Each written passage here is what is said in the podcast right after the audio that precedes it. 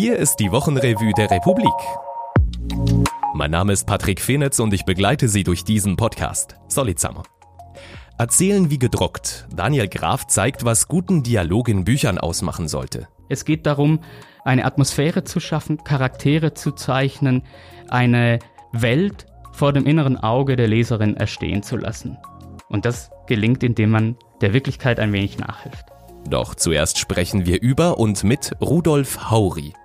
Er ist Präsident der Schweizer Kantonsärztinnen und Kantonsärzte und selbst seit 20 Jahren Kantonsarzt im Kanton Zug.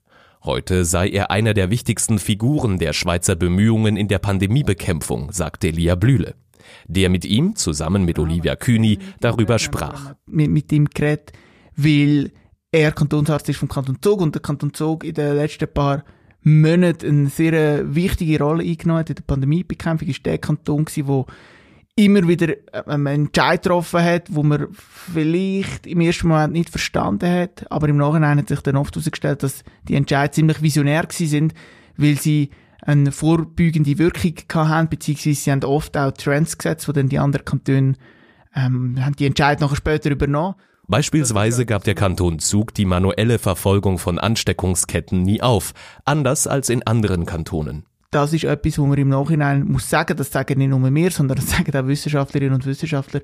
Das ist etwas, wo man eigentlich von Anfang an immer hätte sollen dranbleiben, damit man zumindest weiss, einerseits wie die Pandemie verläuft, wie die Ansteckungsketten genau funktionieren, aber dass man die Pandemie auch einigermaßen unter Kontrolle kann behalten, ohne dass man so einschneidende Massnahmen muss treffen, wie man das erlebt haben im, im vergangenen März, wo mehr oder weniger die ganze Schweiz in einen Lockdown gesteckt worden ist. Olivia Kühni und Elia Blühle überraschte die deutliche Kritik von Rudolf Hauri.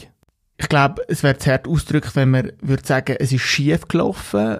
Oder was der Herr Hauri uns gesagt hat, was suboptimal war, ist, dass die Lockerungen so schnell gekommen sind, wie sie gekommen sind. Wir haben davon gesagt, man wird sehr, sehr langsam aus dem Lockdown aussteigen. Das ist noch nicht passiert. Der Bundesrat hat in sehr, sehr kurzer Zeit sehr viele Massnahmen wieder aufgehoben.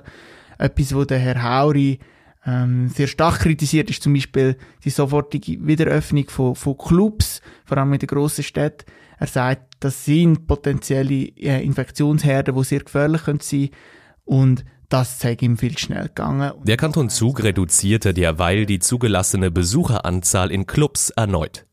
Rudolf Hauri fordere denn eine Gesamtstringenz in der Corona-Politik. Das heißt zum Beispiel, wenn man eine Maskenpflicht macht, in den SBB, also den öffentlichen Verkehrsmitteln im Allgemeinen, dann muss man sich auch überlegen, wo wäre es zum Beispiel sinnvoll, dass man auch noch so eine Maskenpflicht hat. Man hat sich damals überlegt, dass man gesagt hat, man macht überall eine Maskenpflicht, wo man die Abstandsregeln nicht einhalten kann. Das ist in den öffentlichen Verkehrsmitteln sicher der Fall. Das ist aber auch in Restaurants der Fall, das ist auch in Clubs der Fall. Ähm, das ist oft auch in Büros der Fall. Und er sagt halt, wenn man die Maßnahmen jetzt nur auf die öffentlichen Verkehrsmittel anwendet, dann ist das nicht stringent und dafür sorgt das für Verwirrung bei der Bevölkerung, macht aber auch aus epidemiologischer Sicht keinen Sinn. Das ganze Interview von Olivia Kühni und Elia Blühle finden Sie in der Republik-App oder unter republik.ch slash Wochenrevue.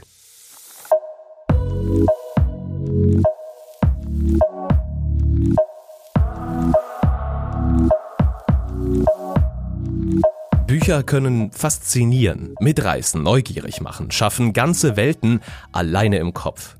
Ein gewichtiger Teil, ob das gelingt, liegt an den Stimmen, die Bücherautoren ihren Figuren verleihen. Daniel Graf beschäftigt sich aus Leserinnenperspektive damit. Warum ziehen uns manche Dialoge, manche Figurenstimmen tief hinein in eine Geschichte und andere bleiben für uns seltsam steril. Und das wollte ich nicht theoretisch abstrakt diskutieren, sondern möglichst konkret an möglichst anschaulichen Beispielen von aktuellen Texten 2020. Vorab also erst die Frage, was ist der Unterschied zwischen literarischen Dialogen und Dialogen im wirklichen Leben? Wenn ich dich jetzt beispielsweise fragen würde, der wievielte ist heute nochmal? Und du sagst, der 25. oder der 25. Juli dann ist unser Dialog beendet. Frage eröffnet, Antwort schließt, Fall erledigt, instrumentelle Kommunikation. Keine Fragen, keine Leerstellen, keine Faszination, kein Rätsel.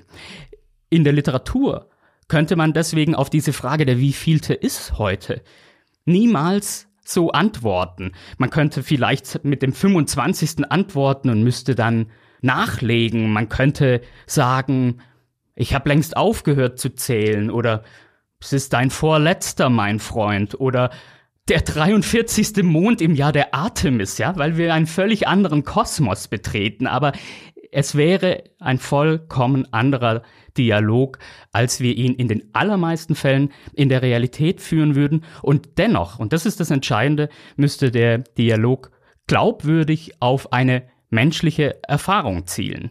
Gute Geschichten würden uns nur faszinieren, wenn sie an irgendwelche menschlichen Grunderfahrungen andocken. Und damit das geschieht, dafür gäbe es eine zweite ganz wichtige Voraussetzung. Dialoge und die Stimmen von Figuren müssen uns als Leserin mit beteiligen. Sie müssen Lehrräume schaffen, sie müssen kleine, offene Räume gestalten, in die wir aktiv durch aktives Mitlesen unser eigenes Kopfkino einbringen können, indem wir die Fragen selber beantworten können, indem wir das, was die Figuren oder die Erzählstimme sagt, eigenständig weiterdenken können. Schlechte Dialoge erklären alles genauso, wie es ist und kein Rätsel mehr bleibt. Gute Autorinnen und Autoren lassen Platz für die Leserin. In seiner Literaturkritik zeigt Daniel Graf das nachvollziehbar an neuen Büchern von Arno Kamenisch, Monika Helfer, Tom Kummer, Andreas Neser und Regula Portillo auf. Sie finden den Beitrag unter dem Titel Jetzt sag doch was in der Republik-App oder unter republik.ch Wochenrevue. Und hier, was Sie auch noch interessieren könnte. Auf Inseln. Die Sommerserie Auf Inseln nimmt Sie mit auf eine Reise, unter anderem auf 562 Hektaren, die wie ein Stadtpark mit Stränden in der Adria liegen, wo der heute wieder omnipräsente Seuchenforscher Robert Koch in Stein gemeißelt ist. Oder auf das Galapagos des Indischen Ozeans, wo inmitten einer einzigartigen Fauna und Flora Geopolitik der knallharten Art gemacht wird oder vor die Küste der größten Insel der Welt, wo Forscherinnen zu Schiff zu verstehen versuchen, wie rasant schmelzende Gletscher das Klima bis in die Karibik hinunter durcheinander bringen. Alle Beiträge können Sie sich auch vorlesen lassen, falls Sie manchmal auch Podcasts hören.